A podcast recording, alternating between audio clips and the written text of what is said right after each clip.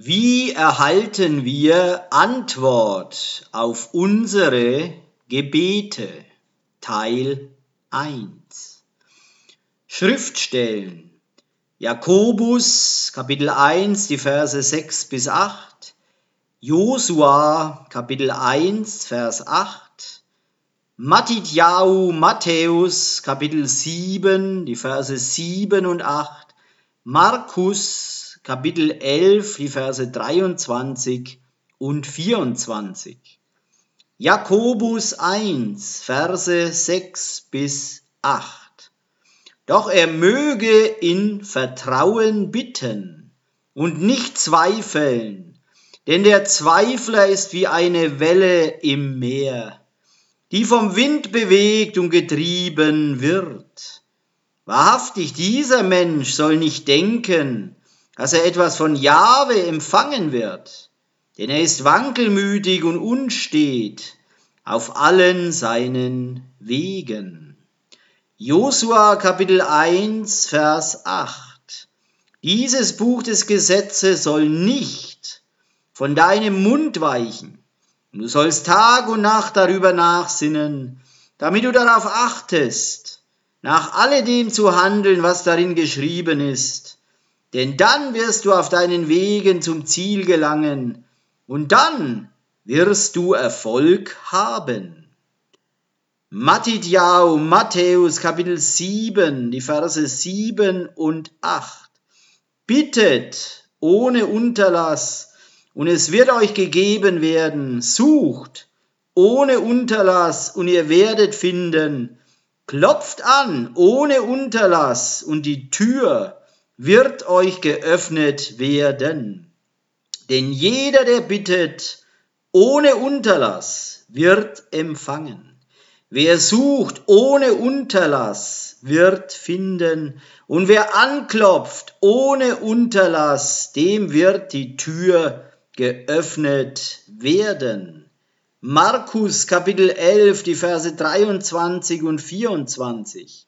Ja, ich sage euch, dass wer immer nicht zweifelt in seinem Herzen, sondern vertraut, dass das, was er sagt, geschieht, zu diesem Berg sagen kann, geh und wirf dich ins Meer, und es wird für ihn getan werden. Deshalb sage ich euch, worum immer ihr bittet im Gebet, vertraut nur darauf, dass ihr es empfangen werdet und es wird euer sein. Eine zentrale Wahrheit. Durch den Glauben strecken wir uns nach dem aus, was wir beanspruchen. Und dadurch erschaffen wir die Realität dessen in unserem Leben. Wir müssen fundamentale Aspekte des Gebets kennen, damit wir auch Resultate erzielen können.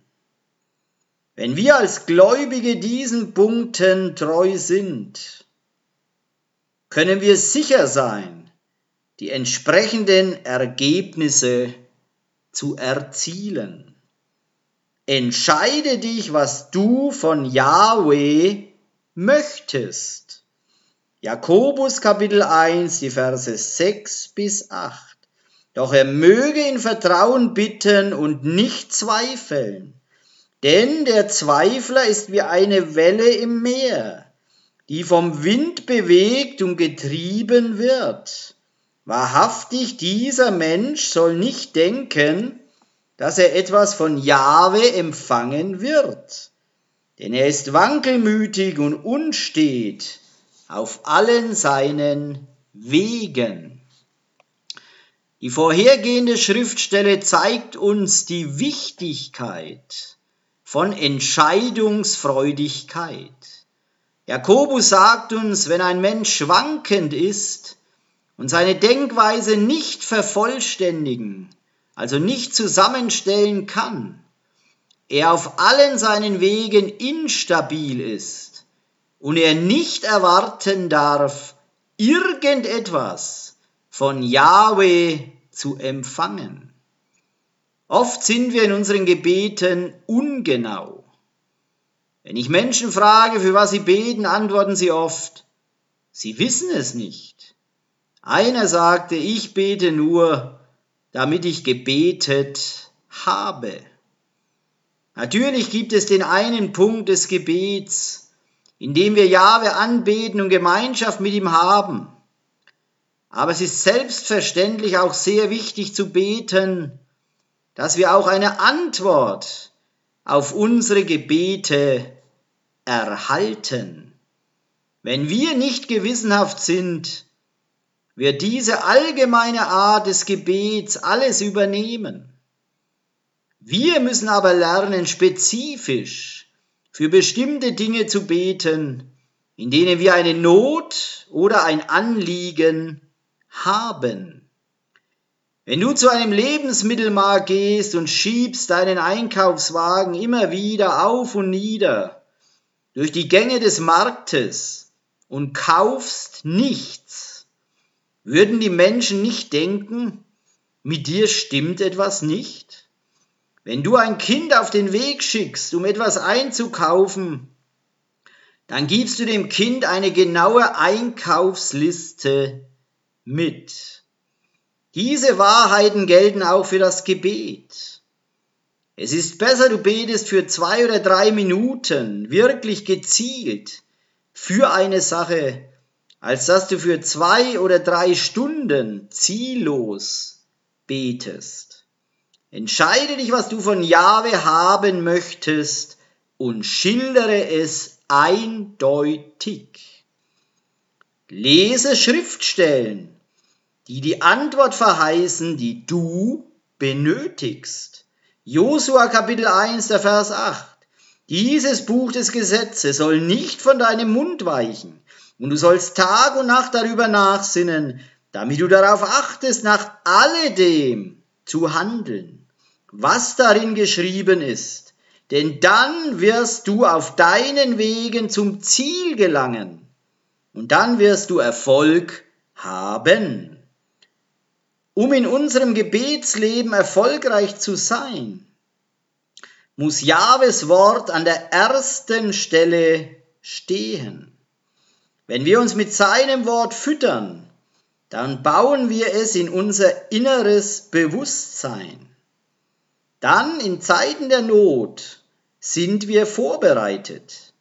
Wir können die passenden Schriftstellen gegenüber dem Satan gebrauchen wenn er versucht, uns an Jahwe zweifeln zu lassen und uns zu berauben dessen, was wir wollen.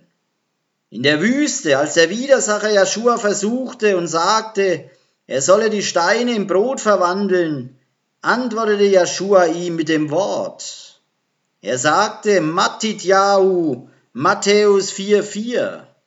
Doch er antwortete, die Tenach sagt, der Mensch lebt nicht vom Brot allein, sondern von jedem Wort, das aus dem Munde Jahwes kommt.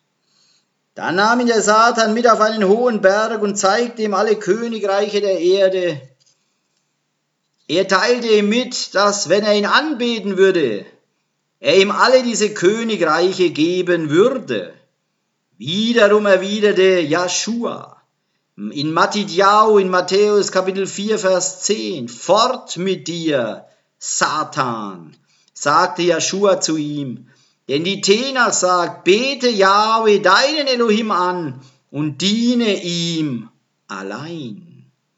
Satan nahm Joshua auch mit auf die Spitze des Tempels und sagte zu ihm, in Matidjau, in Matthäus Kapitel 4, Vers 6, wenn du der Sohn Jahwes bist, sagt er, so spring. Denn die Tenach sagt, er wird dich seinen Engeln anbefehlen. Sie werden dich mit ihren Händen halten, so dass du dir die Füße nicht an den Steinen stoßen wirst. Wiederum antwortete ihm Joshua mit dem Wort sagend, in Matitjau, in Matthäus Kapitel 4, Vers 7. Joshua antwortete ihm, aber sie sagt auch, stelle Jahwe deinen Elohim nicht auf die Probe. Lukas Kapitel 4, die Verse 3 bis 12. Der Widersacher sagte zu ihm, wenn du der Sohn Jahwes bist, befiehl diesem Stein Brot zu werden. Joshua antwortete ihm, die Tenach sagt, der Mensch lebt nicht vom Brot allein. Der Widersacher nahm ihn hinauf, zeigte ihm in einem einzigen Augenblick alle Königreiche der Welt und sagte zu ihm, ich will dir all diese Macht und Herrlichkeit geben. Sie ist mir übergeben und ich kann sie geben, wem immer ich will. Wenn du mich also anbetest, wird alles dein sein. Joshua antwortete ihm, die Tenach sagt, bete Yahweh, deinen Elohim an und diene nur ihm. Da nahm er ihn nach Jerusalem, stellte ihn auf den höchsten Punkt des Tempels und sagte zu ihm, wenn du der Sohn Jahwes bist, spring hier hinunter. Denn die Tenach sagt, er wird dich seinen Engeln anbefehlen, dass sie dich schützen. Sie werden dich mit ihren Händen halten, sodass du die Füße nicht an den Steinen stoßen wirst. Joshua antwortete ihm, aber sie sagt auch, stelle Yahweh, deinen Elohim, nicht auf die Probe. Joshua gebrauchte dieselbe Waffe, um den Satan zu besiegen, die auch die Gläubigen in dieser Zeit haben. Das Wort Jahwehs. Alles, was wir in den Zeiten der Versuchung und Zweifel zu tun haben, ist zu sagen, es steht geschrieben. Wenn die Heilige Schrift felsenfest in unser Herz eingepflanzt ist, sind wir für alle Attacken des Teufels vorbereitet. In den Richtlinien für alle Angelegenheiten suche in der Heiligen Schrift und sieh, was Jahwe über die jeweilige Situation zu sagen hat. Sein Wort zeigt uns deutlich seinen Willen. Wenn die Heilige Schrift uns nicht zusagt, nach was wir im Gebet suchen, dann sollten wir auch nicht dafür beten. Wir sollten nicht irgendetwas begehren, wo uns die Heilige Schrift eindeutig zu verstehen gibt, dass wir es nicht haben sollen. Auf der anderen Seite, wenn wir für Dinge beten, die uns im Wort ausdrücklich zugesagt sind, können wir die vollkommene Zuversicht haben, dass Jahwe uns geben wird, was wir brauchen. Wir können mit Rotstift auf die Blätter unserer heiligen Schrift schreiben. Die heilige Schrift sagt es. Ich glaube es und es wird sich festsetzen. Viele Menschen versuchen oberhalb ihres Glaubens zu beten. Es ist das Wort Jahwes, das uns den Glauben gibt. Römer Kapitel 10, der Vers 17. So kommt also Vertrauen aus dem Gehörten. Und das Gehörte kommt durch ein Wort, das über den Messias verkündet wird. Der Grund, warum Menschen nicht mit Überzeugung und Glauben beten, ist, sie kennen die heilige Schrift nicht gut genug, um zu wissen, dass für was sie beten auch der Wille Jahwes ist. Sie hoffen, dass es so ist, aber sie wissen es nicht. Wenn wir Jahwes Wort lesen und seinen Willen lernen, können wir seine Verheißungen für alles, was wir benötigen, in Besitz nehmen. Bitte, Jahwe, für die Dinge, die du brauchst. Matidjau, Matthäus Kapitel 7, die Verse 7 und 8. Bittet ohne Unterlass und es wird euch gegeben werden. Sucht ohne Unterlass und ihr werdet finden. Klopft an ohne Unterlass und die Tür wird euch geöffnet werden. Denn jeder, der bittet ohne Unterlass, wird empfangen. Wer sucht ohne Unterlass, wird finden. Und wer anklopft ohne Unterlass, dem wird die Tür geöffnet werden. In Matthäus Kapitel 6, Vers 8 sagt Joshua, Matidjau, Matthäus 6, Vers 8, seid nicht wie sie, denn euer Vater im Himmel weiß, was ihr braucht, noch bevor ihr ihn bittet. Im Kapitel 7 sehen wir dann, wie in den Versen zitiert, dass wir ihn für unsere Bedürfnisse erbitten sollen. Deshalb, obwohl er unsere Bedürfnisse kennt, möchte er, dass wir zu ihm bringen, dass wir sie zu ihm bringen und seine Hilfe ersuchen. Glaube, dass du empfangen wirst. Markus Kapitel 11, die Verse 23 und 24. Ja, ich sage euch, dass wer immer nicht zweifelt in seinem Herzen, sondern vertraut, dass das, was er sagt, geschieht, zu diesem Berg sagen kann, geh und wirf dich ins Meer, und es wird für ihn getan werden. Deshalb sage ich euch, worum immer ihr bittet im Gebet, vertraut nur darauf, dass ihr es empfangen werdet, und es wird euer sein. Was immer du auch im Gebet erbittest, glaube, vertraue und sei davon überzeugt, dass es dir gewährt wird und du wirst es erhalten. Um dies besser zu verstehen, müssen wir realisieren, dass es zwei Arten von Wahrheit gibt. Wahrnehmendes Erkennen der Wahrheit und offenbarte Wahrheit. Manche Menschen denken, Wahrheit trifft auf Dinge zu, die sie mit ihren physischen Augen sehen können. Wir können aber die Dinge des Geistes nicht sehen.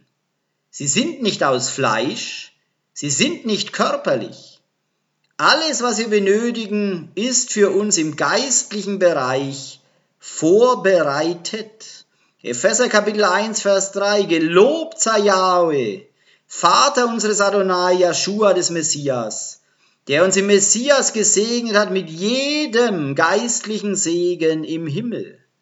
Unsere Bedürfnisse sind für uns in Yeshua, Hamashiach, vorbereitet. Es ist uns nicht immer möglich, sie zu sehen, aber sie sind da. Wenn die mit dem Sinn wahrgenommene Erkenntnis der Wahrheit der offenbarten Wahrheit widerspricht oder dem Wort Jahwes, beginne ich in der offenbarten Wahrheit zu gehen. Ich gehe in dem, was mir Jahwe sagt. Das, was im geistlichen Bereich ist, wird real im natürlichen Raum durch den Glauben. Der Glaube packt es und kreiert die Realität dessen für uns in unserem Leben. Deshalb, wenn du betest, glaube, dass du das empfängst, wofür du gebeten hast, und du wirst es bekommen. Dies ist über unserem natürlichen Denken. Der natürliche Verstand kann dies nicht packen, aber wir wandeln im Glauben und nicht im Sehen. Wenn du gesundheitlich angegriffen wirst, egal in welchem Bereich, dann lies die Schriftstellen über Heilung. Mit der offenen heiligen Schrift vor dir kannst du ganz still beten und sagen, aber Jahwe, dein Wort sagt, dass ich geheilt bin. Wenn ich nun meinen Körper frage, ob ich geheilt bin, sagt er mir nein. Wenn ich meine Gefühle frage, ob ich geheilt bin, sagen sie mir nein. Wenn ich die Menschen um mich herum frage, ob ich geheilt bin, sagen sie mir nein.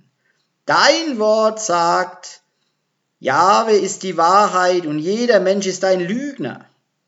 So, wenn ich sage, ich bin nicht geheilt, bin ich ein Lügner. Dein Wort sagt, dass Jahwe nicht lügen kann. Römer Kapitel 3, Vers 4 sagt, das möge der Himmel verhüten.